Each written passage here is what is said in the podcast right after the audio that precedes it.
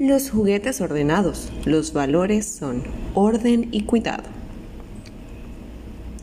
Eras una vez un niño que cambió de casa y al llegar a su nueva habitación vio que estaba llena de juguetes, cuentos, libros, lápices, todos perfectamente ordenados. Ese día jugó todo lo que quiso, pero se acostó sin haberlos recogido. Misteriosamente, a la mañana siguiente, todos los juguetes aparecieron ordenados y en sus sitios correspondientes. Estaba seguro de que nadie había entrado en su habitación, aunque el niño no le dio importancia. Y ocurrió lo mismo ese día y el otro. Pero al cuarto día, cuando se disponía a coger el primer juguete, este saltó de su alcance y dijo No quiero jugar contigo.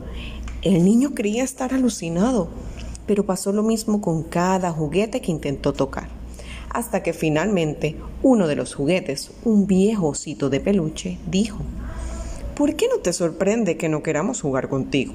Siempre nos dejas muy lejos de nuestro sitio especial, que es donde estamos más cómodos y más a gustito. ¿Sabes lo difícil que es para los libros subir a las estanterías? O para los lápices saltar al bote y no tienes ni idea de lo incómodo y frío que es el suelo. No jugaremos contigo hasta que prometas dejarnos en nuestras casitas antes de dormir. El niño recordó lo agustito que se estaba en su camita y lo incómodo que había estado una vez que se quedó dormido en una silla.